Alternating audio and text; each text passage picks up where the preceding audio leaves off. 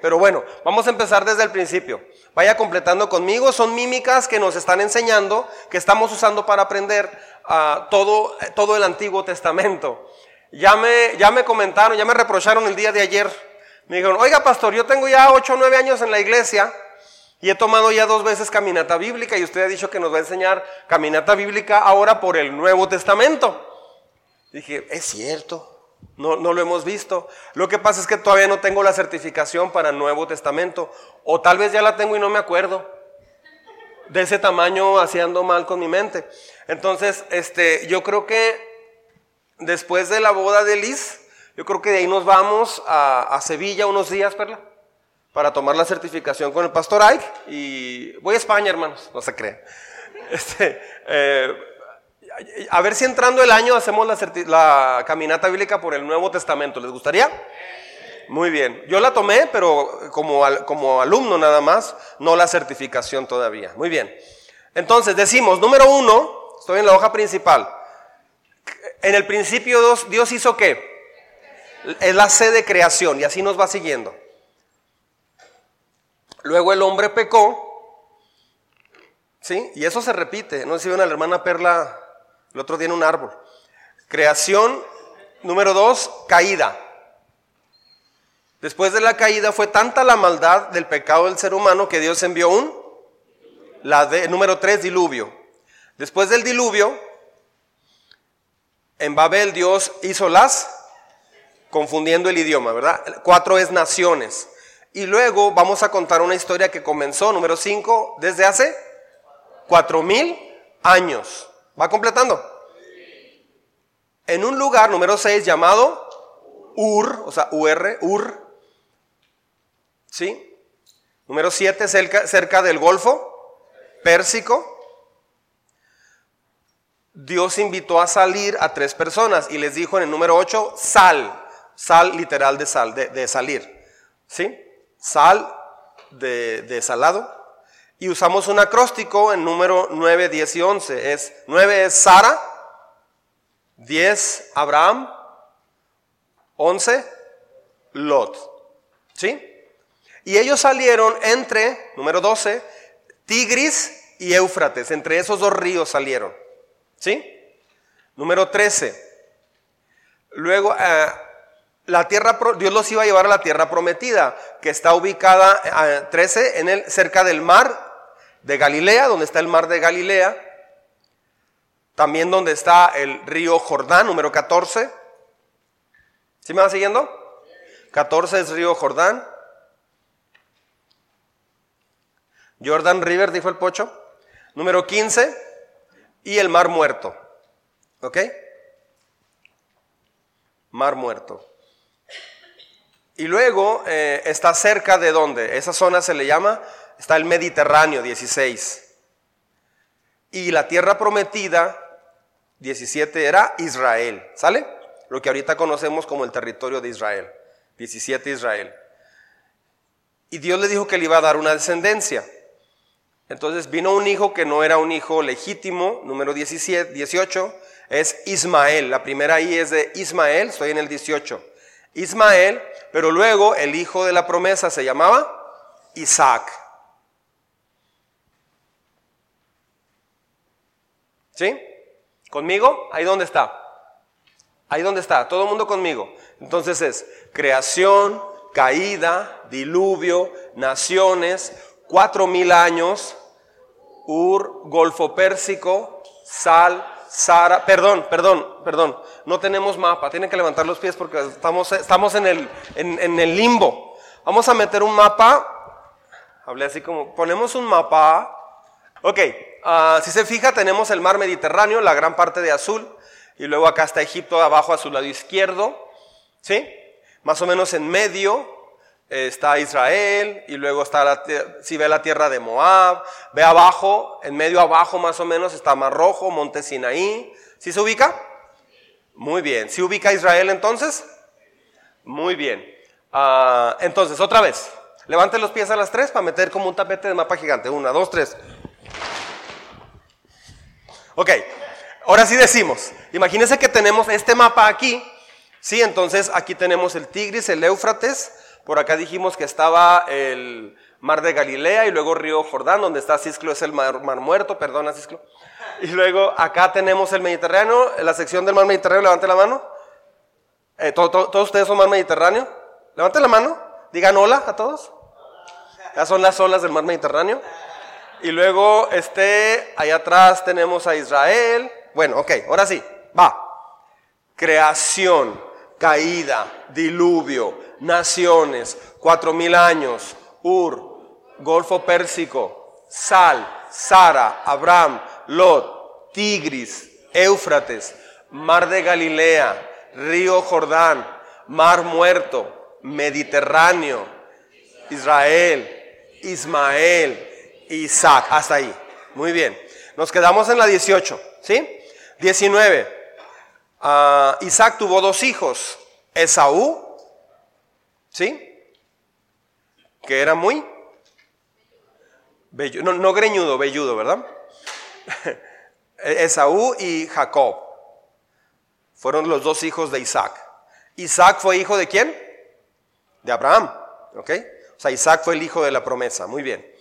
28, entonces es... sigue, perdón, 20, discúlpenme. Ah, Isaac tuvo un hijo, perdón, Jacob tuvo un hijo que se llamó José. Entonces en el 21 ponemos ahí José. Y José, en el 20, válgame, en el 20, José. Y José lo vendieron sus hermanos y fue a dónde? A Egipto. Sigo en el 20. Y luego 21, allí se multiplicaron en Egipto y se les llamó por primera vez judíos. 21 es judíos y ellos entraron, 75 eh, personas entraron a Egipto. En Egipto se multiplicaron, pero llegó un punto donde llegó otro faraón y fueron esclavos. Inició un periodo que se llamó, 22, 400 años ¿Sí? 400 años, 23, ¿de qué? Esclavitud. ¿Sí? Número 24. Entonces aparece un hombre. ¿De nombre? Moisés. Moisés. Y Moisés fue con un mensaje a Faraón. En el 25, ¿qué le dijo? Deja ir a mi pueblo. Y Faraón dijo, no. Si hubiera sido cholo, hubiera dicho Nel. Pero dijo no, porque todavía no conocía esa palabra. Ni tiraba barrio, ni todo eso, como, como Fito me decía. Ok. Este. número 27. Entonces Dios envió 10 plagas. 10 plagas. ¿Sí? Número 28. Dios les mandó a celebrar la Pascua. ¿Sí? Y después de, la Pascua salieron de Egipto y llegaron y, los venía persiguiendo Faraón y Dios abrió el mar rojo, 29, mar rojo. Número 30. Ellos llegaron cruzando el mar rojo, Dios cerró el agua y se murieron, se murió el ejército eh, egipcio. Y en el número 30 los llevó al monte Sinaí. ¿Sí? Monte Sinaí. ¿Sí lo ubica acá en el mapa? Ahí dice con letras chiquitas, Monte Sinaí. Muy bien. Y luego en el 31, allí en el Monte Sinaí es donde Dios le da a Moisés que la ley. Si va siguiendo la historia y la cronología de todo, por eso lo voy narrando así, porque no me interesa, no interesa que usted solamente se las aprenda las mímicas, sino que vaya hilando, o sea, que se acuerde por cuestión histórica, no por cuestión de memoria, ¿sí?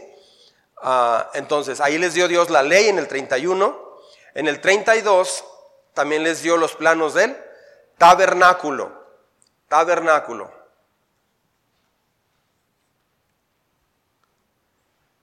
Número 33. En el tabernáculo había dos tipos de, personas que servían allí. Había levitas, con V, levitas y sacerdotes. Levitas y sacerdotes. Y ellos se encargaban de los 34 sacrificios y festivales. ¿Sí estamos? Muy bien. Una vez que estaban allí, eh, hicieron un censo porque habían entrado 75 personas a Egipto, 400 años después era más de un millón de personas, más mucha gente de otras naciones. ¿Sí sabía eso? Hubo gente extranjera que no eran propiamente judíos que salieron con el pueblo judío. Eso lo dice la Biblia ahí en, Éxodo. Número 35. Eh, tuvieron que hacer un primer censo a ver cuántos eran mayores de 20 años. A eso le llamamos contando a los capaces. Vamos a hacerlo hasta contando a los capaces, ¿sí? Va, juntos, conmigo. Va, creación, caída, diluvio, naciones, cuatro mil años, Ur, Golfo Pérsico, Sal, Sara, Abraham, Lot, Tigris, Éufrates, Mar de Galilea, Río Jordán, Mar Muerto, Mediterráneo, Israel, Ismael, Isaac, Esaú, Jacob, José, Egipto, judíos, Egipto. 400 años, esclavitud, Moisés, deja ir a mi pueblo. No, diez plagas, Pascua, Mar Rojo, Monte Sinaí, ley, tabernáculo, levitas y sacerdotes, sacrificios y festivales, contando a los capaces. Bien, ahí vamos. Ahora seguimos, número 36. Llegaron a un lugar, un oasis, o sea, ya estaban cerca de la tierra prometida. Fíjense qué hermoso. Dios los sacó y como a los 10, 11 días estaban ya por entrar a la tierra prometida. Allí entonces en el 36 decimos Acades oasis. Cades Oasis era un, lugar muy, muy bonito, de hecho ahí está en el mapa, ahí aparece, Cades Oasis. Vea que están ya en la entrada de la tierra prometida, ¿me está siguiendo? ¿No es cierto? Ok, a Cades Oasis, número 37. Bueno, deciden enviar unos espías, uno por cada tribu. Eso no lo decide Moisés, lo decide el pueblo y Moisés pues les hizo caso, no debería haberles hecho caso. Mandaron 12 espías, entonces decimos el 37. Los 12 espiando. No es chismeando, ¿eh? no fueron a chismear. Es espiando, fueron a espiar. Dieron un, eh, de los doce, ¿cuántos, ¿cuántos dijeron sí podemos? Dos nada más. ¿Quiénes eran? Josué y Caleb, muy bien. Ahora, este, los otros diez, que eran la mayoría, dijeron no podemos, es una ciudad enorme, bla, bla, bla. Pero ellos decían, sí podemos. Entonces Dios, eh, el pueblo se rebeló y dijo, mejor nos hubiera sido morir en el desierto. Preferimos morir en el desierto. Dios les dijo, está bien, si no quieren seguir mi plan, así va a ser entonces. Y toda aquella generación murió durante 39 años exactamente. Decimos 40 años, pero fueron 39 en realidad. Lo cerramos en 40. Y, y qué curioso, suponiendo que, no sé, eh, Josué y Caleb, yo creo tenían alrededor de unos 37, 38 años. 39 años después ya tienen 70, años tal vez o 75. Eh, a esa edad entraron a la tierra prometida. A esa edad entraron y vieron el milagro de Jericó. Eh, se estima que entre los 65, dependiendo la edad, hasta los 75 pudo haber estado allí. Hay una canción de Jesús Adrián Romero muy hermosa que me gusta mucho y siempre lloro. Eh, se llama Dame este monte, no sé si la ha escuchado. Escúchela por favor si no la ha oído. Eh, Dame este monte, esa canción se supone que, es Caleb cantando porque él ya estaba grande y, Josué dijo, ¿quién quiere subir a tal parte? Porque faltaba subir. Lo más complicado del territorio era eh, una, montaña este, de una tribu de los mejores guerreros que había en todas esas tribus que estaban conquistando. Era un lugar inexpugnable. Era lo, lo peor. Y, y Caleb le dice a Josué, yo puedo hacerlo, si Dios me ayuda, yo lo voy a hacer. Fui creado para eso. Dame este monte, déjame, yo me encargo de esto. Y Josué lo bendice y va y, conquista. Él dijo, ya, ya en su casa, en su familia, con toda su gente, dijo Caleb, este, Si alguien sube y hace esto y esto, le doy a mi hija para, para que se case con ella. Pues salió un valiente. Y, así fue, así y conquistó. Esa canción narra esa parte. Dame este monte de Jesús Adrián Romero y alguien más la canta. Daniel, San, Daniel Santoy. Muy bien, este, me, me encanta esa canción. Muy bien, seguimos entonces. Nos quedamos en la 37, los 12 espiando. Entonces, como dijeron que no, aquella generación, en el 38 dice, el pueblo peregrinando muere. Murió una generación completa y los hijos fueron los que sí le creyeron a Dios, pero todos los padres murieron prácticamente.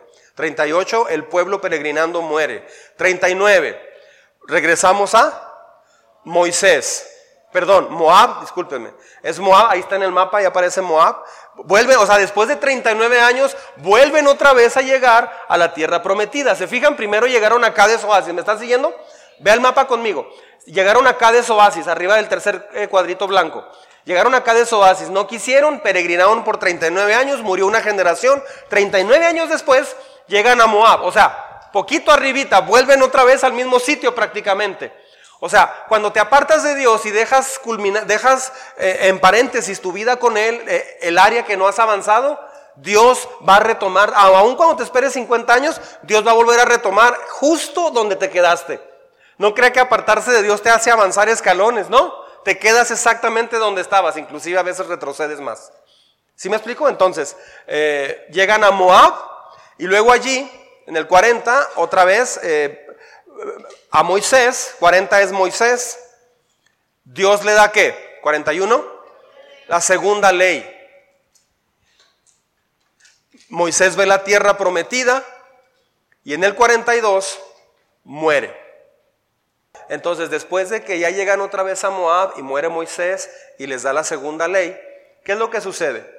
Aparece una, una persona, Josué, junto con Caleb, pero Josué es el que Dios le dice en el libro de Josué en la Biblia, le dice que tome la batuta. Entonces decimos Josué, así como un general, ¿no? Josué, ¿sí? Después de Josué, ¿lo está poniendo abajo del 53? Muy bien, después de Josué sigue Jordán, porque cruzaron finalmente el Jordán. ¿Sí? Después de cruzar el Jordán, llegaron a, a Jericó. Esa es la otra, Jericó. ¿Sí me está siguiendo? Es Josué, Jordán y luego Jericó. ¿Sí? ¿Sí estamos? Estoy haciendo un paréntesis arriba en la 42. O sea, de la 42 es este paréntesis que estamos viendo. Ahorita vamos a continuar en la 43, pero estamos haciendo un paréntesis. ¿Sí me, estás, me explico? Entonces Josué, Jordán y luego Jericó. Y luego ponemos las manos así como que divide, esa es la otra. Después de Jericó es divide y la otra es conquista. Divide, conquista. Y luego otra vez, divide, asienta. Perdón, sí es cierto. Sur, norte. Es que estaba viendo acá los chicos de cabina, perdón. Es Josué, Jordán, Jericó, y luego es divide, conquista, y luego decimos sur, norte, y luego otra vez divide, asienta. ¿Sí? Divide, conquista, sur, norte, divide, asienta. Y luego decimos 12 tribus.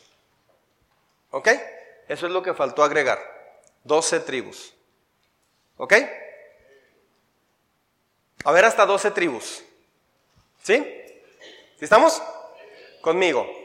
Creación, caída, diluvio, naciones, cuatro mil años, Ur, Golfo Pérsico, Sal, Sara, Abraham, Lot, Tigris, Éufrates, Mar de Galilea, Río Jordán, Mar Muerto, Mediterráneo, Israel, Ismael, Isaac, Esaú, Jacob, José, Egipto. Judíos, Egipto.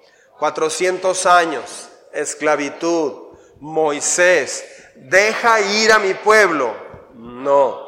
Diez plagas, Pascua, Mar Rojo, Monte Sinaí, ley, levitas y sacerdotes, sacrificios y festivales, contando a los capaces, Acades, oasis, doce espiando, el pueblo peregrinando, muere.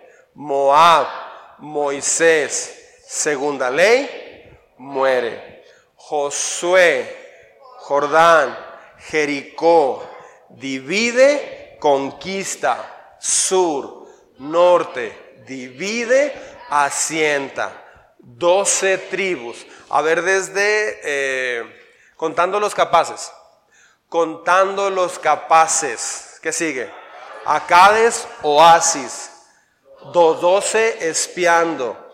El pueblo peregrinando muere. Moab, Moisés, segunda ley, muere. Josué, Jordán, Jericó, divide, conquista, sur, norte, divide, asienta. Doce tribus. Muy bien, muy bien. Ahí vamos. Ah, ahora sí retomamos el número 43. ¿Sí? Y ahí dice, jueces, 400 años. Sigue la, la, época de los jueces en la Biblia. O sea, vamos llevando toda la cronología del Antiguo Testamento. ¿Sí? Jueces, 400 años. ¿Sabía que este taller típicamente se da en un día? O sea, se convoca, por ejemplo, un sábado a la iglesia y este, pues, tiene un costo, obviamente, eh, porque incluye eh, comida. Este, entonces empieza, dura más o menos unas 8 o 9 horas todo el taller. Algunos lo dan en 6 horas, 5 horas todo el taller, pero prácticamente se van así rápido. Entonces, digamos que es, esta forma como lo estoy dando yo ahorita en esta época, en este 2023, eh, digamos que en lugar de dar un 100% del taller típico, yo estoy dando un 400%. Entonces estoy dando mucha más información, mucha más aplicación. ¿Amén? Porque interesa aprender, ¿no? No nomás cumplir con una agenda. Ok. Número 43 dijimos que era jueces 400 años.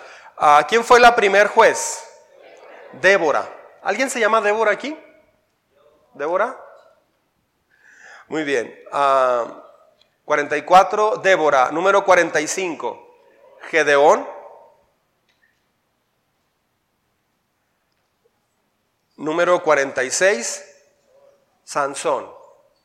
¿Sí? Sansón. Muy bien. Número 47.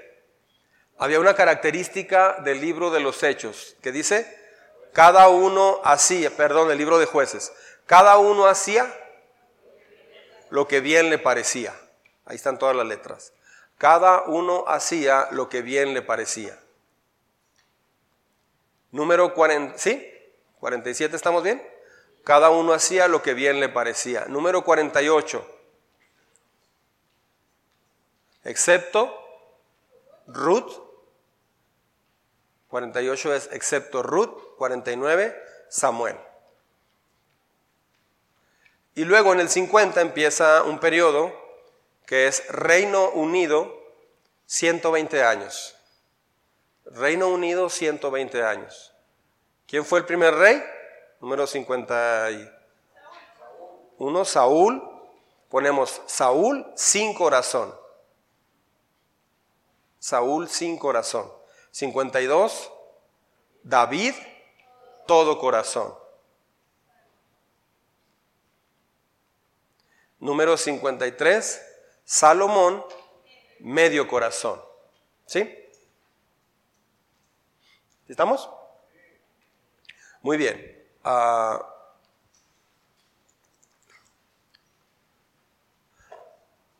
vamos a decirlo así sentados, todo seguido. A ver si nos sale. ¿Sale? Ok, va.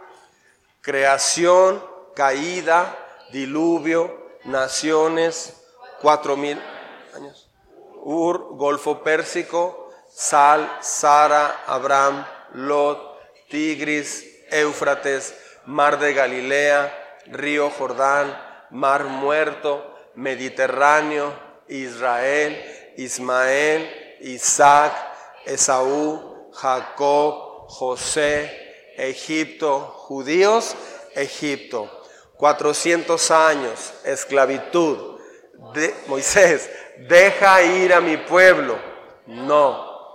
Diez plagas, Pascua, Mar Rojo, Monte Sinaí, ley, tabernáculo, levitas y sacerdotes, sacrificios y festivales, contando los capaces, acades, oasis, doce espiando, el pueblo peregrinando, muere. Moab, Moisés, segunda ley, muere. Divide, conquista, sur, norte, divide, asienta. Tribus, jueces, 400 años. Débora, Gedeón, Sansón, lo que bien le parecía, excepto Ruth y Samuel. Reino unido, 120 años. Saúl, sin corazón. David, todo corazón. Salomón, medio corazón. Ok, ahí va, ahí va. Ok, vamos a repasar de pie. Póngase de pie. De hecho, en, el día de hoy ya no añadí, en esta ocasión ya no añadí más mímicas porque se me hace que necesitamos repasar bien esto, ¿no? Este, le animo a repasar en casa, repasa en casa. Es bueno conocer esto, les, le, estoy dando una síntesis increíble de la Biblia. El propósito es motivar a la lectura de la palabra, ¿ok? Muy bien, ¿listos? ¿Listos? Aquí va. Espérenme, déjenme mover esto acá. ¿Listos? Ahí va creación, caída, diluvio, naciones, cuatro mil años, Ur, Golfo Pérsico, Sal, Sara, Abraham, Lot, Tigris, Éufrates, Mar de Galilea, Río Jordán, Mar Muerto, Mediterráneo, Israel, Ismael, Isaac, Esaú, Jacob, Josué, Egipto, judíos, Egipto, 400 años, esclavitud, Moisés, deja ir a mi pueblo. No, diez plagas, Pascua, Mar Rojo, Monte Sinaí, ley, tabernáculo, levitas y sacerdotes, sacrificios y festivales, contando a los capaces, acades, oasis, los doce espiando, el pueblo peregrinando, muere. Moab, Moisés, segunda ley, muere. Jericó, divide, conquista. Sur, norte, divide, asienta. Doce tribus, jueces, cuatrocientos años. Débora, Gedeón, Sansón. Cada uno hacía lo que bien le parecía, excepto Ruth y Samuel. Reino Unido, 120 años. Saúl, sin corazón. David, todo corazón. Salomón, medio corazón. Muy bien.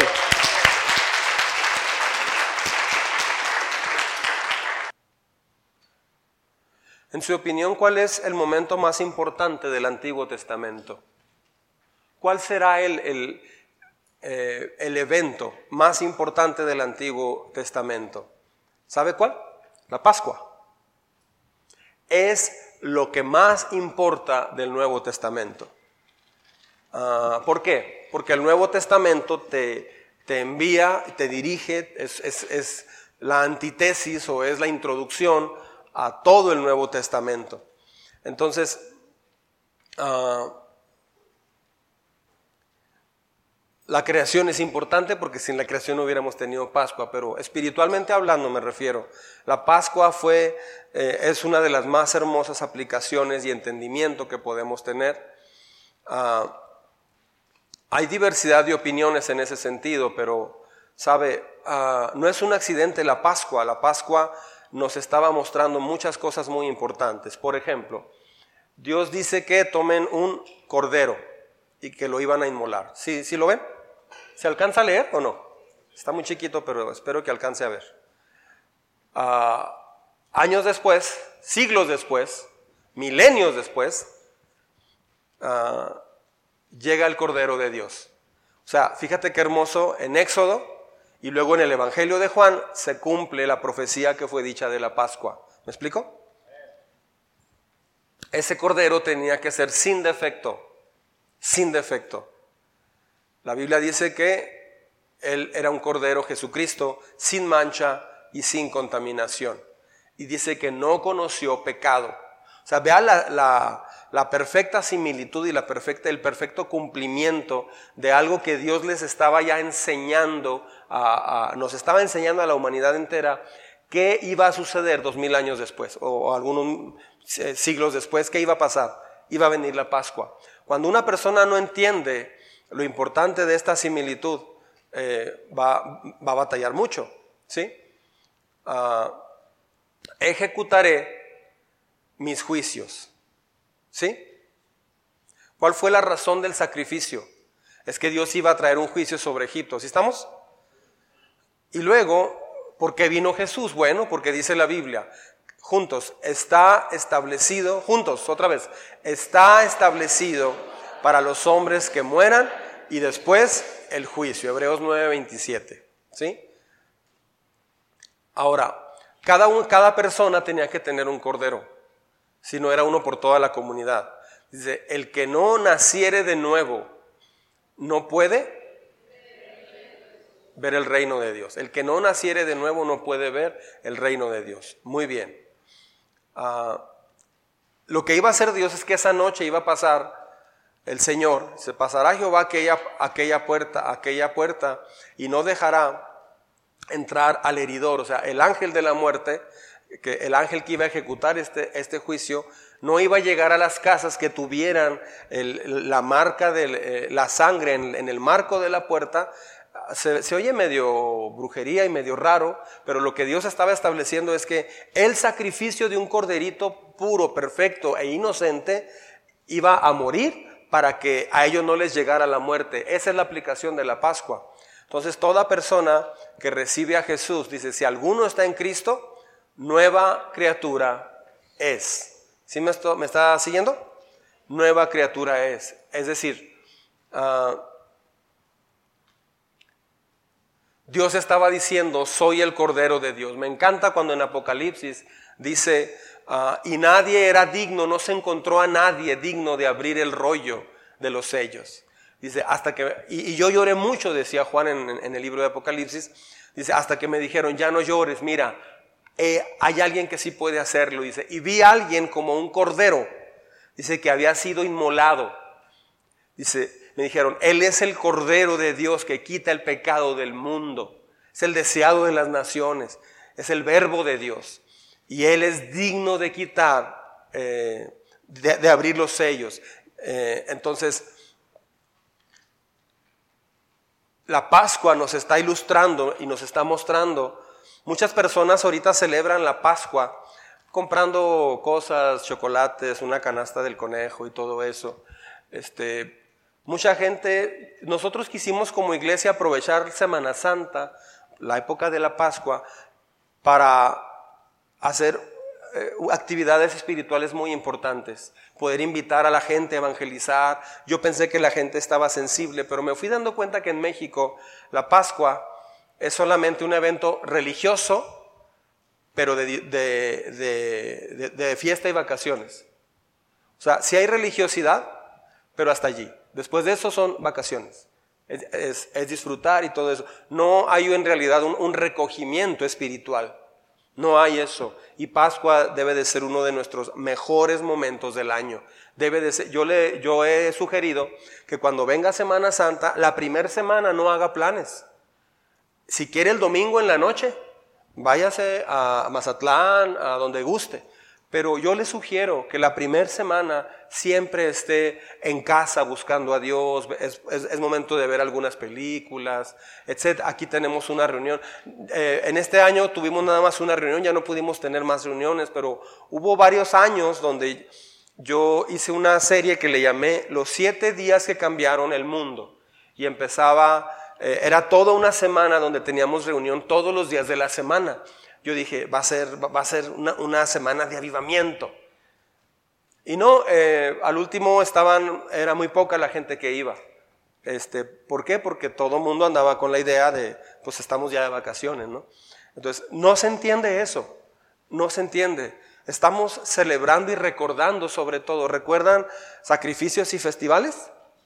Dios instituyó eso, eh, el pueblo de Israel celebra la Pascua, por eso dejó la cena del Señor y el bautismo y otras, y, muchas prácticas que hacemos también, no ordenanzas, pero muchas prácticas que nos ayudan a recordar de dónde venimos. Somos el resultado de siglos de trabajo. La Pascua entonces nos lleva a recordar esto. Ah, todos necesitamos al Cordero de Dios en nuestra vida, todos lo necesitamos. Si alguien, eh, el, eh, ¿Cómo es que una persona no va a ir al cielo? Cuando esa persona, su actitud es, no necesito a Dios en realidad. No lo necesito. Tal vez usted puede venir a la iglesia y puede estar pensando en otras cosas, puede estar distraído, puede, puede venir por venir nada más. Usted está enviando un mensaje bien claro a Dios. Pues sí creo en ti, pero no te necesito tanto. Somos así todos, ¿se ha fijado?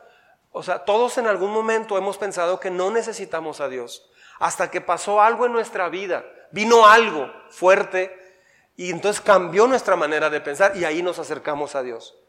No sea de las personas que pasan años y años y años y siguen la posición, no necesito a Dios. ¿Cómo sabes cuando alguien dice no necesito a Dios? Pues típicamente falta mucho a la iglesia o viene de vez en cuando. Típicamente no, no ora a Dios, no lee la Biblia, no, no busca a Dios esa persona está diciéndole a Dios, pues no te necesito, vengo de vez en cuando, pero no eres como lo más importante. ¿Sabe? Usted necesita al Cordero de Dios en su vida. Lo necesita, todos necesitamos a Dios. Yo lo necesito desesperadamente. Poco tiempo lejos de, Dios en, en nuestras vidas, se pone mal la cosa. Los jóvenes batallan, los adolescentes sobre todo, batallan cuando los traen a la iglesia porque ellos dicen, ¿por qué me estás imponiendo esto? No, no te están imponiendo nada. Tu mamá o tu papá te traen no por imposición, te están, te están permitiendo, te están exponiendo a todo lo que es el propósito de la creación de Dios, que conozcas al Cordero de Dios. Eso es lo que va a cambiar toda tu vida. Tus papás te están haciendo un favor enorme, te están dando una, una, oportunidad increíble. No la desaproveches antes de que vengan días terribles a tu vida. ¿Por qué terribles? Porque todo es terrible lejos del Cordero de Dios en nuestras vidas. No pasa nada bueno allá. Ahora, eh, una vez que llegas a la vida con el Cordero del Señor, con, con Jesucristo, que es el Cordero de Dios, cuando llegas a Él, van a seguir muchas influencias del mundo, muchas ideas tuyas, eh, entonces, cuando usted escucha una predicación aquí de cómo Dios quiere que viva, creo que muchos de nosotros, muchas personas dicen, ay, sí es cierto, yo no estoy haciendo eso, yo no estoy viviendo como debiera, me siento mal. Y ellos mismos se, se amarran y dicen, yo no puedo llevar esa vida.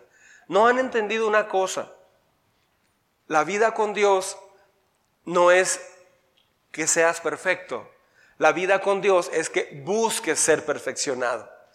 Entonces, siempre que se acerque a Dios, si viene un pensamiento, estoy mal, estoy en pecado, no puedo, ok, ahí te vas a quedar. Pero Dios no vino a eso. Dios vino a buscar lo que se había perdido. ¿Crees que Dios espera que, que, hagas las cosas después de 15 años o 20 años de llevar una vida como usted ha querido, o 40 años o 60? ¿Cree que Dios espera que en muy pocos domingos o meses ya sea diferente? No, Dios es increíblemente paciente, pero lo que Dios quiere es que estés en sus manos, que te dejes moldear. Entonces cualquier pensamiento de desánimo, porque no está dando el ancho a usted, no es Dios. Es o su carne o el diablo. Deje de pensar eso porque eso no es bíblico siquiera. Dios cómo navegó con el pueblo de Israel. Josué y Caleb no fueron perfectos, claro que no.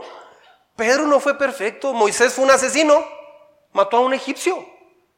Abraham mintió y expuso a, su esposa como si fuera su hermana. O sea, si analizamos todas las personas en el Antiguo y Nuevo Testamento, te das cuenta que Dios no espera perfección, pero sí espera, eh, cuando, cuando Dios habla de sean perfectos, está hablando de estar bajo la cobertura, la dependencia de Dios. Ustedes han logrado muchas cosas en su vida y no se han dado cuenta. ¿Por qué? Tal vez porque se están comparando con Cristo, pero compárese con la gente que está a su alrededor, en el trabajo, los vecinos. Ahí dices, wow, de veras que Dios ha cambiado tantas cosas en mí. Así es que déjese guiar por la gracia de Dios en medio de su vida. Amén. Ah, si el devocional dice, me siento culpable, una, una persona me, dijo una vez que este devocional es una bendición, pero también a veces cuando no lo, no lo hago es como una especie de culpabilidad para mí. Es una herramienta que me puede hacer sentir culpable. No, no deje que lo haga sentir culpable. Si no hizo el devocional el lunes, pues el martes dele una leidita aunque sea rápido y el miércoles hágalo otra vez. Vuelva a eso. Apropiese de la gracia. Dios vino a dar su vida por nosotros. Usted ama a Dios, ¿no? ¿Usted ama a Dios? Bueno, creo que usted, la gente que batalla para buscar a Dios, batalla para congregarse fielmente, batalla para así consagrarse bien a Dios, es porque no han dejado la culpabilidad por no hacer lo que tienen que hacer. Siguen en la ley. Dios no te va a amar menos por hacer eso. ¿eh? Su amor es perfecto y completo. Él te ama, punto. Pero usted necesita entender que eh, eh, es bueno buscar a Dios, leer la Biblia y hacer todo lo que, lo que un cristiano debe hacer porque eso te va a permitir crecer. Pero no es para ganar el amor de Dios, ¿eh? Él te ama. Él te ama. Y no hay nada que usted pueda hacer para que Dios lo deje de amar. No hay nada. Ahora, Dios te ama tanto que quiere que vivas cerca de Él. Ah, y usted dice, pero tengo cosas que no están bien. Deja que Él te limpie. Búsquelo, pase tiempo con Él. ¿Quiere parecerse más a Cristo? Júntese más con Él. Es todo. Júntese con él. No se junte con el chafofas. No se junte, o sea, no se junte con, con el, ¿quién es? Chris Evans, el de el, la Capitán América, ¿no? No se junte con él. O sea, él, él, es un héroe ficticio. ¿Sí me explico? ¿No? Se va a comparar con él y simplemente los ojos. Ah el porte. No, no se compare con personas que usted considera, que el mundo considera exitosos, no. Acérquese a Dios. Haga de Él su mejor ah, ejemplo a seguir. Amén. ¿Por qué no, no dar gracias a Dios por su sangre? La sangre en las puertas representaba que habían eh, este, sacrificado un cordero y entonces el, ángel del Señor no llegaba a esa puerta, pasaba por encima de la casa, por eso decimos Pascua. Entonces, actualmente, ¿qué representa eso?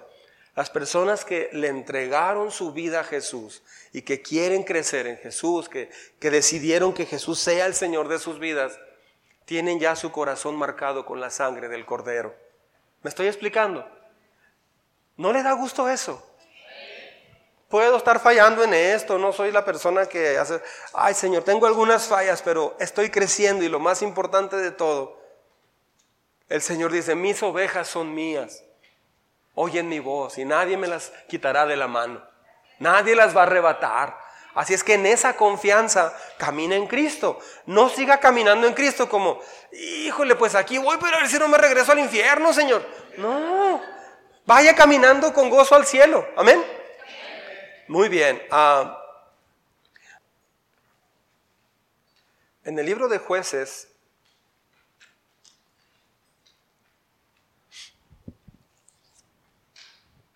ya estaban ellos en la tierra prometida. ¿Me está siguiendo?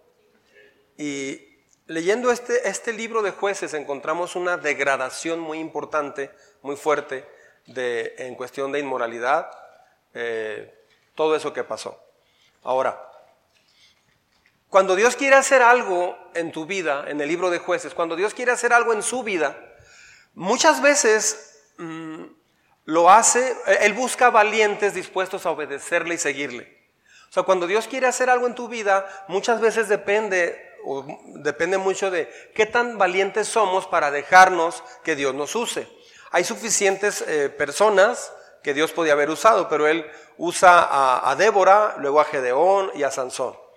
Ah, Sansón era un hombre muy fuerte, muy, muy fuerte, ah, pero era muy débil espiritualmente.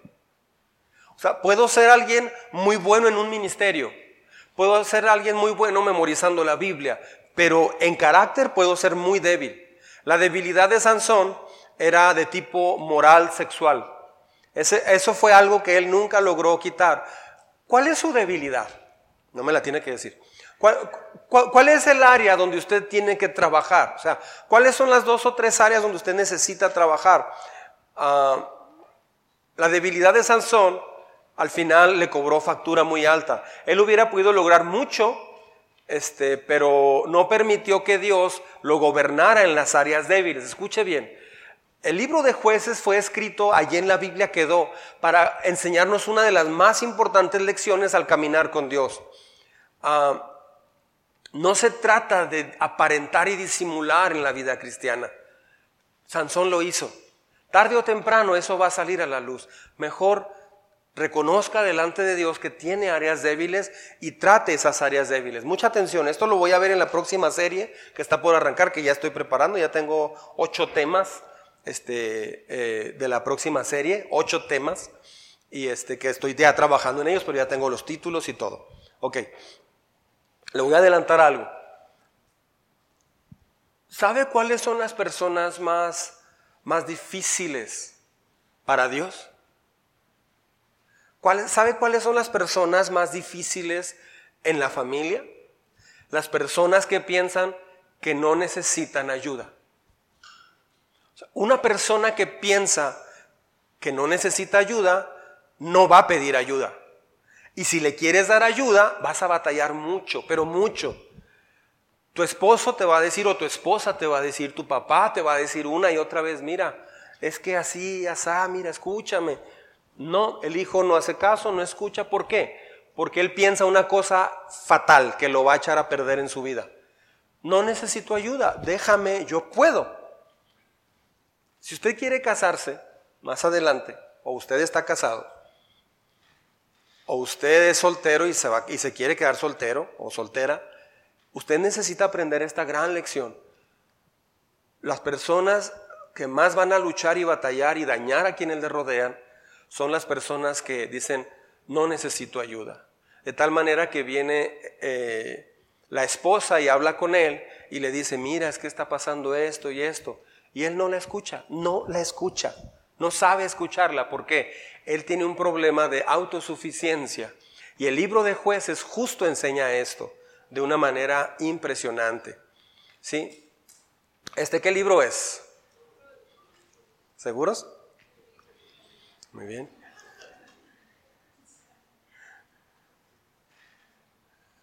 Excepto Ruth y Samuel. Muy bien. El ciclo de los jueces. Ya está todo escrito, no se preocupe. Fíjese cuál es la número uno, cómo, cómo comienza este ciclo. Vea cómo se parece a nuestra vida. Eh, se parece mucho a nuestras etapas que vivimos a veces. Mire, en medio está el número uno, que es ¿cuál? ¿Qué es la soberbia? Es justo decir, no necesito ayuda.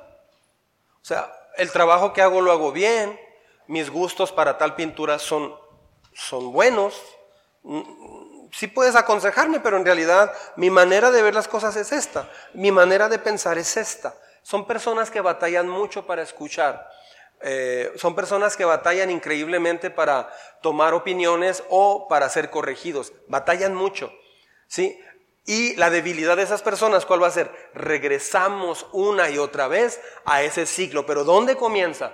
En la soberbia. La soberbia es autosuficiencia. No necesito ayuda. Si usted quiere garantizarse a usted mismo llegar al cielo de la mejor manera posible, hágase a partir de hoy una persona enseñable. Dele a los que están con usted la licencia, la firma, la autorización la orden de compra para que vengan con usted y le digan algún error que usted tiene.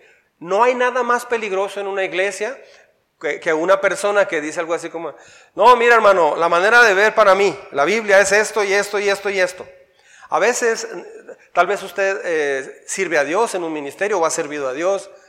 Lo más difícil de lograr en su vida es volver al punto de ser enseñable completamente como la primera vez. Mi trabajo más difícil como pastor en esta iglesia es llevar a una persona que piensa que ya sabe servir, conoce la Biblia y todo, pero que no ha trabajado en algunas áreas de su carácter que son difíciles. Lo más difícil para mí, para, para hacer, es llevar a una persona que la persona diga, ok, Tal vez tengo 10 años de cristiano, tal vez he servido en esto, tal vez fui a misiones, tal vez ya sé eh, caminata bíblica, tal vez ya sé esto, tal vez ya sé mil cosas. Pero volver a ser enseñable, dependiente de Dios, eso es lo más importante para mí como pastor y para Dios. Es lo más urgente. Así es que eh, si es bonito, si tuvo experiencia ministerial en, su vida pasada, es fascinante, es bueno, téngalo allí porque le va a servir muchísimo. Pero vuelva al punto de ser como un niño abierto a la enseñanza. Tal vez viene de una iglesia donde alguien lo decepcionó, le desanimó. Y de veras lo siento mucho. Yo le pido perdón en nombre de esa iglesia o ese pastor. De veras le pido perdón y espero yo nunca decepcionarle. De veras. Pero no se quede en eso. No traiga acá lo que usted vivió y, vio. Renuévese. empiece de nuevo. Ah, cuide. El rey David decía, lo que les iba a decir de la serie que viene. El rey David decía, tengo mi pecado delante de mí. ¿Ha oído esa frase? ¿Ha leído eso? Tengo mi pecado delante de mí. Eso no es juicio, ¿eh? Y no, es así como estarte flagelando espiritualmente, no. Es tener claro cuál es mi debilidad. Y eso es bueno. Entre más claro tengas a diario tu debilidad, más fácil no vas a caer. El problema, ¿se han fijado que caes, caes en este ciclo? Mire, número uno es soberbia. Y luego, número dos es, entras a esclavitud o servidumbre. ¿Por qué? ¿Por qué entras a eso? Porque se te olvidó. Se me olvidó, la regué, volví a equivocarme, volví a enojarme por esto, volví... Yo he estado en ese ciclo muchas veces. Levante la mano quien ha estado en este ciclo. Levante la mano, sinceramente. Los que no lo levantaron viven en ese ciclo diariamente. Entonces es soberbia, número uno. Número dos, entras a un momento, eh, eh, el, pecado te esclaviza, entras bajo servidumbre. ¿Y a, qué me refiero como pecado? Si la debilidad es, de tipo sexual, va a traer problemas de inmoralidad sexual.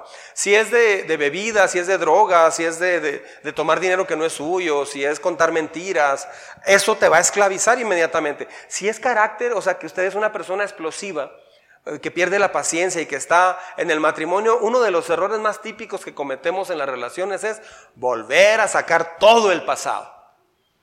Somos muy tontos, somos increíblemente torpes y sacamos el pasado ya perdonado. Primero lo sacamos para autoflagelarnos y eh, sentirnos culpables. O sea, te equivocas en un pecado y te encargas de sacar 60 pecados más. Y a eso le llamas arrepentimiento. No, arrepiéntete de esto, no de todos los 60. Porque te va a doler más, te vas a deprimir más. Dios no lleva cuenta de lo pasado, pues nosotros sí. ¿Se ha fijado que los más peligrosos en cuestión de perdonar no somos nosotros? O sea, al menos yo hago eso a veces. ¿Sí? Mi, esposa me decía, mi hijo, nomás te estoy diciendo que me sentí mal en esto que dijiste. No te estoy diciendo que eres el peor esposo porque esa a veces ha sido mi tendencia. Sí, ya sé, Pepe. Soy el peor esposo. No sé cómo soy pastor. No sé cómo soy. Y lo mi hija me dijo el otro día que era un ejemplo para ella. Soy de los...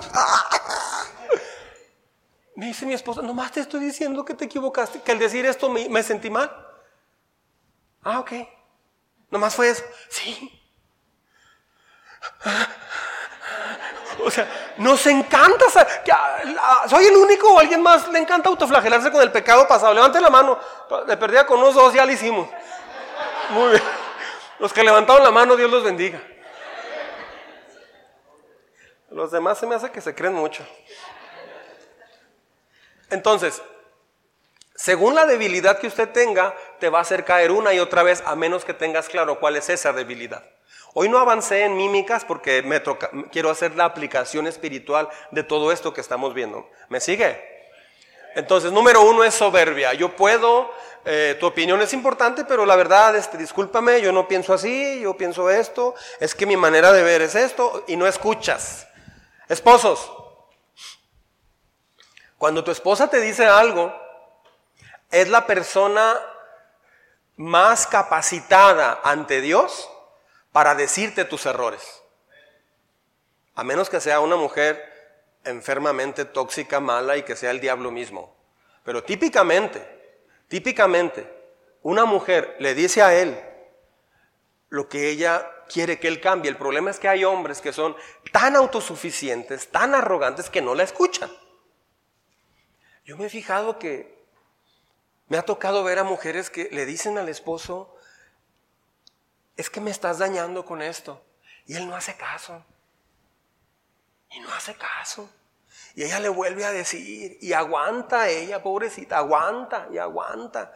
Y está sola, está medio abandonada, ahí está. Y aguanta como puede hasta que llega un momento en que le dice y le vuelve a decir y todo, hasta que él dice, ¿sabes qué? Ya no más. Ella le dice, ya, hasta aquí llegué. ¿Y sabe qué hace el hombre? No, no, no, ya voy a cambiar. ¿Por qué no lo hizo cuando él le dijo la primera vez? O cuando ya él cometió un error garrafal y echó a perder muchas cosas. ¿Por qué no lo hizo a tiempo? Por la soberbia. Y se repite en el caso igual cuando una mujer es la que echa a perder el hogar. Ah, él le dice a ella y le dice y le dice hasta que llega un momento. Ahí pasan dos cosas en ambos casos, ¿eh?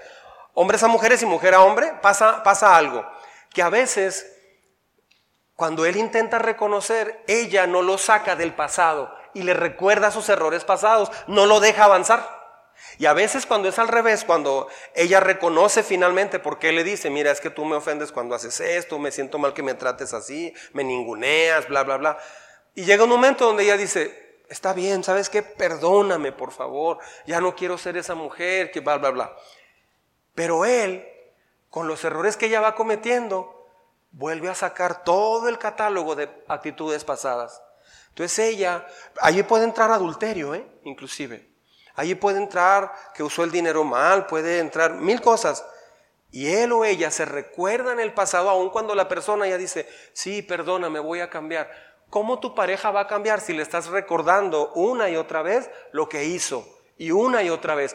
Eso no le va a permitir a tu pareja que avance. Entonces, dejemos de recordar el pasado. Y si tu esposo te está diciendo algo, si tu hija te está diciendo algo, si tu hijo te está diciendo algo, escúchelo, por favor. Escúchelo. Si tus hijos te están diciendo algo, no se ponga a pelear con ellos. No, pelee con su esposa o su esposo.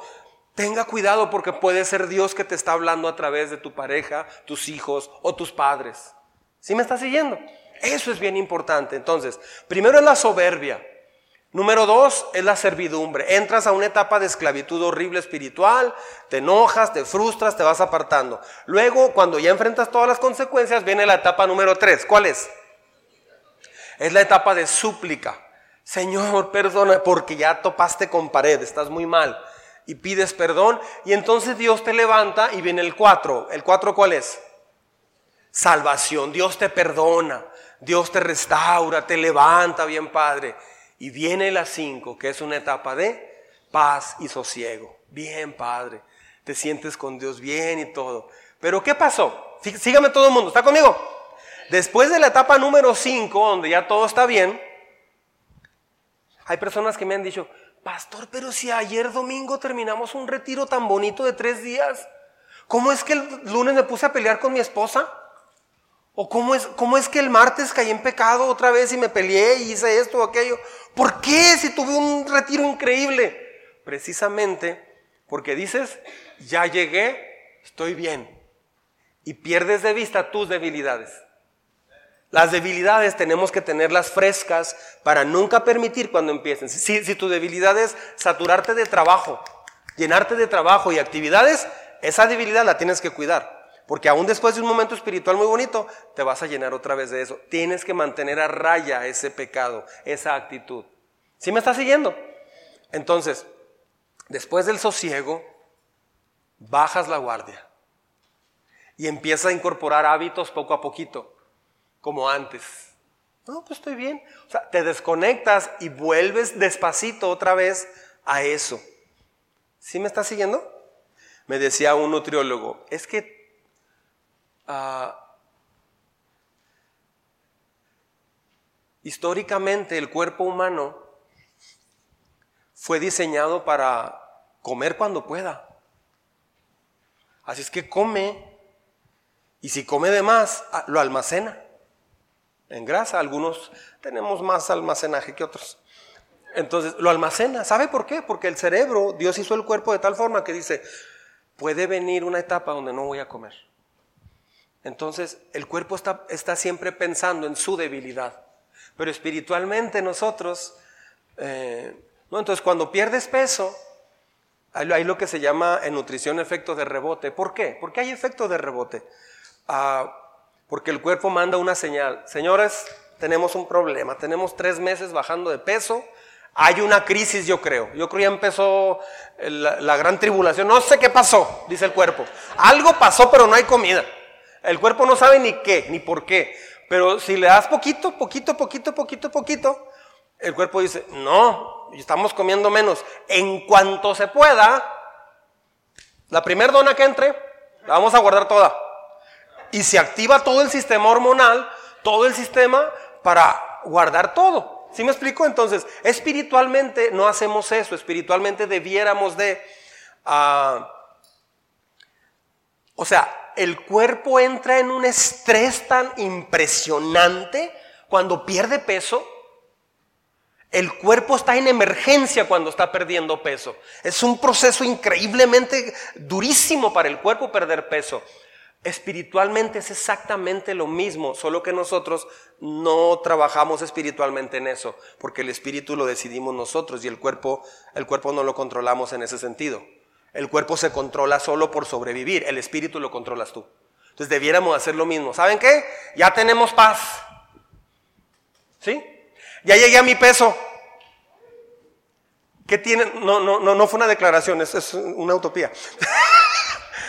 O sea, no es ya llegaste, no es ya estoy en paz, ya conocí a Cristo, ya pasó este retiro. Ah, bien padre. No, no. Lo más urgente es poner un vallado a tu alrededor y tener bien claro cuál es tu debilidad. ¿Sí me estás siguiendo? Esa debilidad te va a ayudar a que no vuelvas a caer en esta, pues en esta situación. Ah, ¿Sí estamos? Muy bien. Ahora, Hubo varios ciclos en la época de los jueces. Ellos suplicaban y luego llegaba la salvación. Una frase típica es, los hijos de Israel hicieron lo malo. Vea todas las tribus que, que, tuvo que levantar el Señor por los ciclos, para, no por los siglos, por los ciclos eh, estos que se repitieron. Fueron con los de Mesopotamia, moabitas, cananeos, madianitas, fue una guerra civil también, los amonitas y los filisteos. O sea, fue impresionante, fue una y otra vez. Seguimos adelante.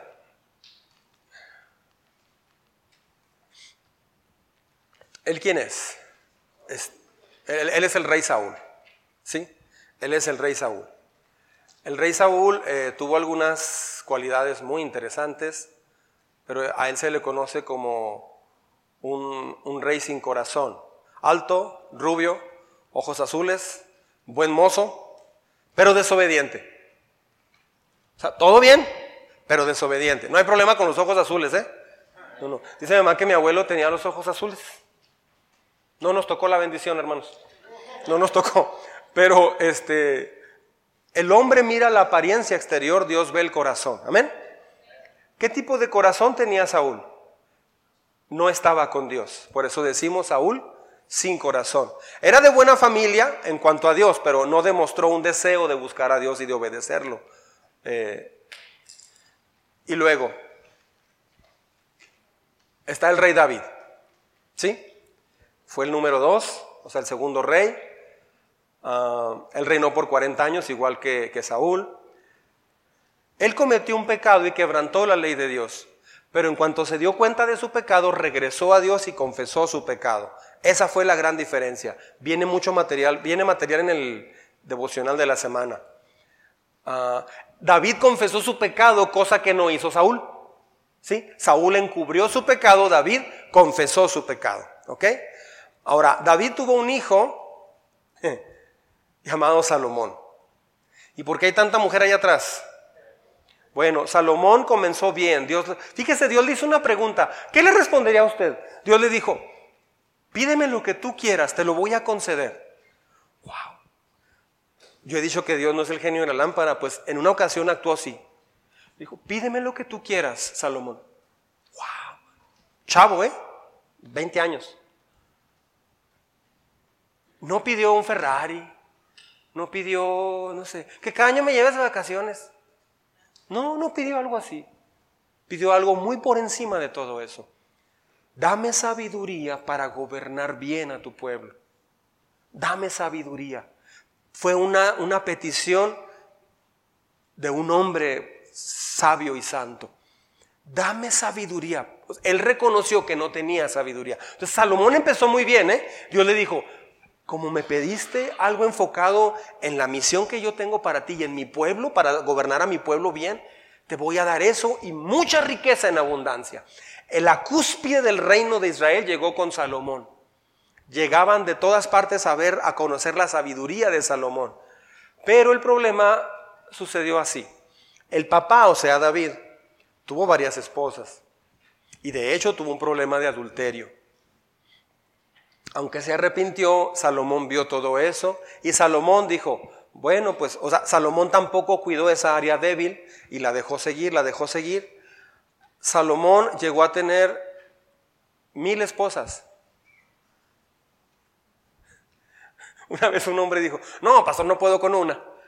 Este, sí, no es fácil ser un buen esposo para, para, tu esposa, no es fácil. ¿Por qué? Ah, porque requiere compromiso. Y lo que menos tiene nuestra generación actual es compromiso. La gente no quiere compromiso. De hecho, me he fijado que mucha gente dice, algunas parejas me dicen, pues nos llevamos bien padre. Hasta que nos hicimos novios empezaron las broncas. ¿Por qué? Cuando eran amigos, todo bien, bien padre. Hasta que se hicieron novios empezaron a salir problemas. O, se propuso matrimonio y empezaron a quebrar más las cosas. ¿Por qué? Ah, lo que pasa es que antes no había compromiso. No hay compromiso. Pero ya cuando son novios, no, no, pues es que tengo miedo. Y empiezan a hablar más de los temas porque ya les da miedo lo que viene. ¿Sí me explico? Entonces, este, Salomón tuvo mil esposas y sirvió para hacer alianzas con esos países. Este, por ejemplo, una esposa de Egipto le dijo, yo quiero que me construyas un templo como el para la diosa Ra, una diosa pagana de Egipto. Está bien, Está bien mi vida, lo que tú quieras. Y le mandó a hacer un templo pagano. Otra dijo, yo creo en la diosa no sé qué. Y le construyó otro. Y así empezó a llenar y a corromper su corazón. Ah, entonces, a Salomón, Salomón, por eso se dice que él tiene medio corazón. Amén. ¿Este qué libro es? Es el libro de Job.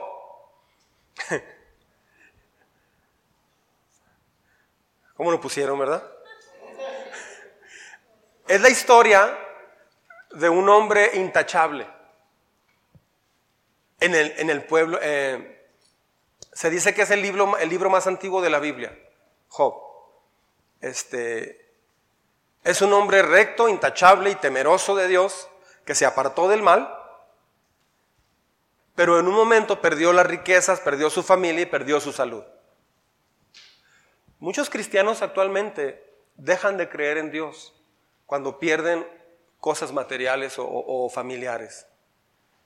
Job nos da una lección impresionante. Dice, el Señor dio, el Señor quitó. Sea el nombre de Dios bendito. ¿Cómo se sentiría usted si, si perdiera todo? Hace tiempo una persona que quiero mucho, es una mujer. Ella está aquí. Hace meses me dijo, pastor, estoy muy preocupada. ¿Por qué? porque lo soñé a usted, que estaba llorando mucho, pero mucho, lloraba desconsoladamente y estábamos varios rodeándolo. Sentí en mi corazón decírselo. La semana pasada, otro muchacho, a quien quiero mucho, me dijo, hace como nueve meses me dijo esa mujer eso, mi hermana, mi hermana en Cristo, no, es mi hermana Rebeca. Este, y me dijo eso. Y hace, esta semana pasada me dijo un muchacho, pastor, hace como unos ocho meses, o sea, en la misma época que ella me había platicado, tuve un sueño, pero no me había atrevido a decírselo porque tenía miedo y le estaba preguntando a Dios si era de él. Porque es algo muy fuerte. Le digo, no, no, pues dime. Soñé que usted estaba llorando mucho, pero mucho, rodeado de muchos de nosotros. ¡Wow! El mismo sueño. Podemos decir, no, yo no quiero sufrir, yo no quiero que me pase esto, yo no quiero, ¿sabe? Cualquier cosa que nos pase nos va a doler, porque somos humanos. Nos va a entristecer, nos va a estresar. Ah, He pasado etapas muy duras en estas semanas, muy difíciles. Ah, pero independientemente de lo que venga, podemos estar en la lona llorando, tristes, pero es importante volver al Padre en cualquier circunstancia. Perder un ser querido o tener un accidente o cualquier cosa que pudiera pasarnos. Porque si se fija cuando salimos de la casa, en cualquier momento te puede pasar cualquier cosa, somos muy vulnerables a cualquier cosa. Por eso dar gracias por regresar no, debe de ser algo común. De veras, Señor, gracias, llévame contigo este día, por favor. Porque puede ser la última, el último tramo que vas a manejar. Puede ser la última visita al doctor. Puede ser el último aliento. Me impactó mucho cómo eh, eh, Juan Batres, hermano de Arturo Batres, saliendo del gimnasio le dio un infarto. O sea, ¿quién se iba a imaginar que le iba a dar un infarto así nada más fulminante? Nadie se espera algo así. Un evento así nos sacude a todos porque dices, somos increíblemente vulnerables. Pero, ¿cómo respondemos a la tragedia? ¿Cómo respondemos a la tragedia? Job nos enseña eso. Los amigos de Job llegaron y le dijeron, te pasó eso por algo, has de tener un pecado escondido. No sea de esas personas cuando alguien esté en una tragedia. No llegue a, decirle el pecado a la gente que está pasando en tragedia. Llegue a abrazarles. Cuando tu hijo se acerque a ti y te diga, es que, es que tengo miedo por esto, me siento mal, creo que, creo que voy a reprobar. De seguro no has hecho la tarea, es que eres un irresponsable. Pérese, no es momento de ajusticiarlo. Te está, te está pidiendo ayuda, ayúdalo primero, abrázalo primero. Compréndalo primero. Ya después, cuando esté más tranquilo, dígale, mira, es que creo que esto es lo que te está faltando. O sea, hay formas de restaurar. Porque la gran pregunta, me acuerdo mucho de mi pastor Julián, porque él en un retiro nos habló de este libro. Y él decía, la gran pregunta de Job, ¿por qué sufren los justos? ¿Por qué sufren si no merecen sufrir? Job dijo, desnudo salí del vientre de mi mamá y así voy a volver a la tierra, así voy a morir. El Señor dio y el Señor quitó, bendito sea el nombre del Señor para siempre. ¿Qué respuesta a una tragedia, eh? ¿Qué respuesta? Muchos cristianos acostumbrados a declarar y que, que no. Una persona me impactó mucho que en, era alguien a quien yo, de quien yo aprendí mucho en, en la iglesia donde yo iba Decía, no, es que se me quedó el carro. Un carro nuevo, ¿cómo se me quedó? Y luego fui a la fábrica y me pasó esto. No, no, ¿por qué? No es posible. Como cinco cosas me salieron muy, muy, muy mal esta semana. Y me impactó mucho porque decía, no acepto eso. Yo por dentro no dije nada, pero sí por dentro dije, ma, pues este. Pero pues son cosas que pueden pasar. No lo acepto. Hasta que me animé y le dije, oye, pero puede pasarnos, ¿no? Me dice, no, ¿y a Job? no soy Job. Se me hizo bien interesante eso. Entonces, la Biblia dice que a pesar de todo esto, Job no pecaba ni culpaba a Dios. Eso guárdelo en su corazón. En las tragedias tendemos a hacer dos cosas. Nos escapamos, pecamos, o bien culpamos a Dios. Job nos enseña eso. Hay personas que batallan para sostenerse en Dios porque en cuanto algo sale mal, una pelea, algo así, ya, ya, ya no quiero, ya no voy a la iglesia, ya no quiero, ya, y se desaniman y se regresan al pecado otra vez. ¿Por qué? Han malentendido todo esto. La Biblia dice que a pesar de todo, Job no pecaba ni culpaba a Dios. Aún después de que Dios permitió que Satanás lo afligiera con llagas y, eh, malignas, como una sarna muy fuerte, Job no pecó con sus labios. Los tres amigos de Job le dijeron que él había cometido pecado y que estaba que era consecuencia de eso. El, libro de Job te enseña que el sufrimiento no fue el resultado del pecado. No siempre el sufrimiento es resultado de un pecado. Pero muchos cristianos son como Elifaz y los amigos otros. Ven que, alguien, que un cristiano batalla en algo, mira, algo ha de haber hecho. ¿eh? Es, es, que el juicio de Dios es tremendo sobre aquellos que pecan. No, no, nunca tome esa actitud. Si juzgas a una persona por algo que le pasó, nos vamos a meter en problemas muy serios. Nunca llegue a conclusiones cuando a alguien le pase algo. Amén. Mejor restaure. Tenga ese corazón de misericordia. Voy terminando. Es posible, fíjese bien lo que voy a decir. Es posible entonces sufrir de acuerdo a la voluntad de Dios. Sí es posible. Sin escaparnos al pecado y sin calumniar a Dios. Es posible sufrir conforme a la voluntad de Dios. El libro de Job ah, en realidad no contesta esa pregunta, pero sí dice, hace esta gran pregunta, ¿por qué sufren los justos? Pero a través de la vida de Job vemos un ejemplo de que si hay manera de hacerlo. Él es Señor y Él puede hacer lo que Él sabe que tiene que hacer. Amén. En las tormentas de la vida podemos conocer mejor al Señor. ¿A poco no? ¿Cuándo es cuando conoces realmente a Dios? Cuando ya te cansaste de la situación. Cuando viene un problema muy fuerte, ahí es donde conoces más a Dios. En todas las situaciones de la vida puedes confiar en Él porque Él es todopoderoso, amén. Pero la soberanía de Dios está en el libro de Job. Soberanía. A pesar de lo que nos pase, Dios es soberano. ¿No le da confianza a eso? ¿O, no? Eso da mucha confianza. A pesar de lo que venga, Dios es soberano. Amén. Ah, este es el libro de Salmos. Muy bien. Todo el mundo, mm, el libro de los aleros. Es el libro de Salmos. La mitad de los salmos fueron escritos por el rey David. Amén. Bendeciré al Señor en todo tiempo y su alabanza estará de continuo en mi boca. Salmo 34. Salmos te enseña cómo relacionarte en adoración a Dios. Eso es Salmos. ¿Quiere aprender cómo meterse más con Dios? Lea Salmos. Es increíble. Ah, luego está el libro de Proverbios, que significa sabiduría. ¿Ok?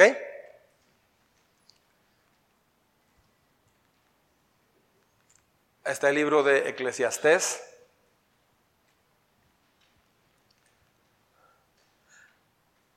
Ese es el libro de Cantar. Estamos viendo los libros de poesía o poéticos. El libro de Cantares muchos piensan que es una alegoría entre la iglesia y, Dios, pero no, en realidad eh, el libro de Cantares es cómo tener una relación matrimonial del agrado del Señor, básicamente. No, porque habla, habla hasta de cosas de tipo sexual. Entonces, no, definitivamente no es, no es eso. ¿Sí? Bueno, esto es lo que yo les quería compartir el día de hoy. Era como pararnos y ver todo lo que está implicando todo lo que estamos viendo. Amén. Termino con esto. Dios, antes de llevarlos a la tierra prometida, Dios les enseñó que no deberían de imitar a las otras tribus a las naciones paganas. Y Dios se encargó de enseñarles esto muy enfático. ¿Por qué? Porque había costado muchas vidas y muchas eh, décadas, mucho trabajo, siglos de hecho desde Egipto, imagínense. Así es que podemos tener la confianza de que Dios, a final de cuentas, Él está muy enfocado en una sola cosa para usted y para mí. ¿Sabe cuál es la principal motivación, enfoque, meta, visión de Dios para usted? Llevarte a la tierra prometida, llevarte al cielo. Dice la Biblia, el que comenzó la buena obra en ustedes, la va a perfeccionar. Wow. Baje su estrés espiritual y descanse. Deleites en el Padre. No venga a la iglesia por cumplir con miedo a que eh, no, venga por gozo, no por quedar bien con Dios. Lea la Biblia por gozo. Lea el devocional, no por, no, no por cumplir, por gozo. Porque Dios dijo una promesa increíble. Yo comencé una obra en ti, la voy a perfeccionar hasta el día de Cristo. Wow. Es como si tu papá te dijera, no te preocupes, aquí voy a ir detrás de ti todo el tiempo. Si algo te va a pasar, yo te voy a agarrar de la mano, no te preocupes. ¿Tienes sed? Sí, aquí traigo agua. ¿Te cansaste? Súbete en mis hombros, yo te llevo. Iba el papá. ¿Tienes sueño? Mira, aquí está un árbol. Vente. Se sientan y duermen un ratito. Y le está acariciando el cabello. Se despierta y le duele el estómago. Hace unas plantas y todo y le da una medicina. Se pone triste porque está cansado el niño. Y le dice algo chusco el papá. ¿Quieres que te lleven los hombros otra vez? ¿Puedes? Sí, sí puedo. Y lo vuelve a subir a los hombros. Y le va contando muchas cosas. Le va contando. ¿Podemos ir allá? No, es que mira, vamos a perder mucho tiempo. Y es peligroso. Hay animales peligrosos allá. Mira, pero vente para acá. Y lo lleva. Se deja llevar el niño. Esa es la relación del Padre con, con usted. Déjese llevar por Él. Si se pone triste y empieza a llorar, no hay nada que te parta más el corazón como papá que ver llorar a tus hijos, verlos tristes. ¿Sabía que usted le, rompe el corazón a Dios usted está triste y llorando? Pero no sé por qué hay cristianos que hemos pensado, yo también, que cuando me siento triste porque fallé en algo o no sé, Dios está solo enojado. No, Él no está enojado porque eres su hijo. No, no, hemos entendido eso, que eres su hijo y Él es tu padre. ¿Me estoy explicando? Él es, él, él es tu padre. Entonces, es bien importante poder entender eso. Cuando entiendes que es un padre relacionándose con su hijo, todo cambia.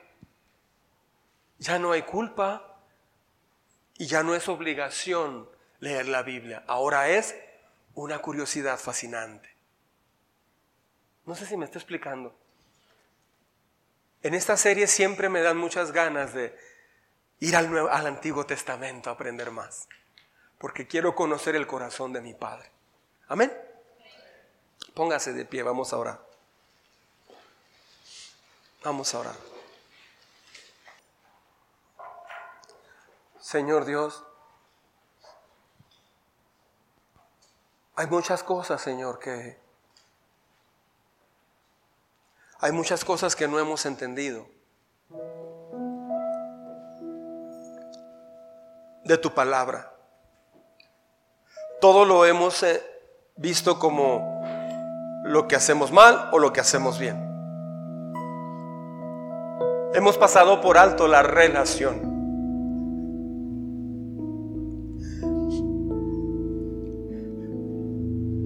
Por eso va a ser muy especial el día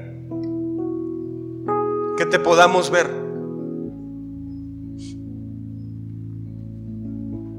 Creo que no vamos a saber qué hacer exactamente al verte de frente. ¿Cómo es que nos escogiste? ¿Cómo es que entendimos? ¿Cómo es que nos hablaste? ¿Y cómo es que nos llevaste por un camino inesperado, difícil y que no conocíamos? Y hemos pasado tanto a tu lado.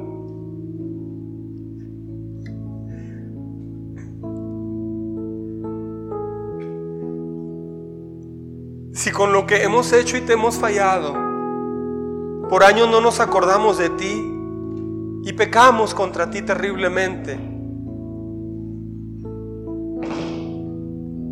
Si por años eso no, no sucedió, hicimos cosas mal, pero tú nos estabas esperando. Y cuando te conocimos, Señor, tampoco hemos sido perfectos. Ahora entendemos que lo que quieres es que estemos cerca de tu corazón. Es lo que un padre quiere. Si algo anhela un padre es que su hija, su hijo estén cerca de él. Un buen padre quiere pasar tiempo con su hijo, con su hija. Es que nosotros a veces nos hemos alejado o hemos hecho una distancia contigo porque nos enfocamos en nuestras fallas hacia ti. Pero hoy entendemos claramente una vez más que no se trata de que tanto hemos fallado. De hecho, las fallas fueron porque estábamos lejos de ti. Porque al acercarnos a ti, tú nos enseñas a enfrentar esas fallas. Así es que gracias porque el día de hoy nos has permitido entender un poco mejor la relación con el Padre, contigo, como nuestro Padre. Si algo has querido es ser cercano a nosotros. Gracias. Muchas gracias, Padre. Esto va mucho más allá de pecados y fallas. Esto se remonta a la paternidad, a que tú, Señor, nos hiciste tus hijos, nos adoptaste, nos escogiste siendo huérfanos, espiritualmente hablando, y nos escogiste y nos compraste por precio de sangre y nos diste un nombre nuevo. Limpiaste nuestras heridas y decidiste compartir todo lo que tú tienes con nosotros. Hasta fuiste a preparar un hogar para nosotros. Es el mejor ejemplo de adopción el que hemos vivido a tu lado. Muchísimas gracias por tanto amor. Muchas gracias. Hoy entendemos más la vida cristiana. Se trata de conocer tu corazón y abrirte el nuestro. Esa es la esencia de la vida a tu lado. Perdónanos por lo necio que hemos sido y enfocarnos en cumplir, hacer esto. Lo hemos rebajado a mandamientos de hombres, pero va mucho más allá. No se trata de cumplir con cosas. Se trata de hablarte. Tal vez el día de hoy algunos, como niños chiquitos, levanten las manos para que papá los cargue porque están cansados y no pueden, no tienen ánimo. Tal vez otros quieran recostar su cabeza en tu pecho solamente y llorar un ratito. Algunos otros van a salir corriendo, corriendo y van a brincar para que los tomes y los levantes en tus hombros. Gracias. Eres el Padre que siempre buscamos. Eres el Padre que tanto hemos necesitado siempre. Somos hijos de Dios. ¿Puede decirlo? Soy hijo de Dios, hija de Dios. Y Él es mi Padre.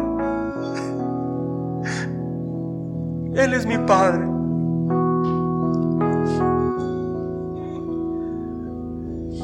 Un día veremos tu gloria, Señor. Un día veremos tu grandeza. Un día veremos tu grandeza. Y te veremos en gloria.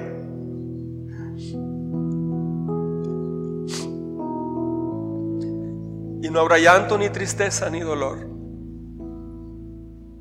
Porque todo será hecho nuevo.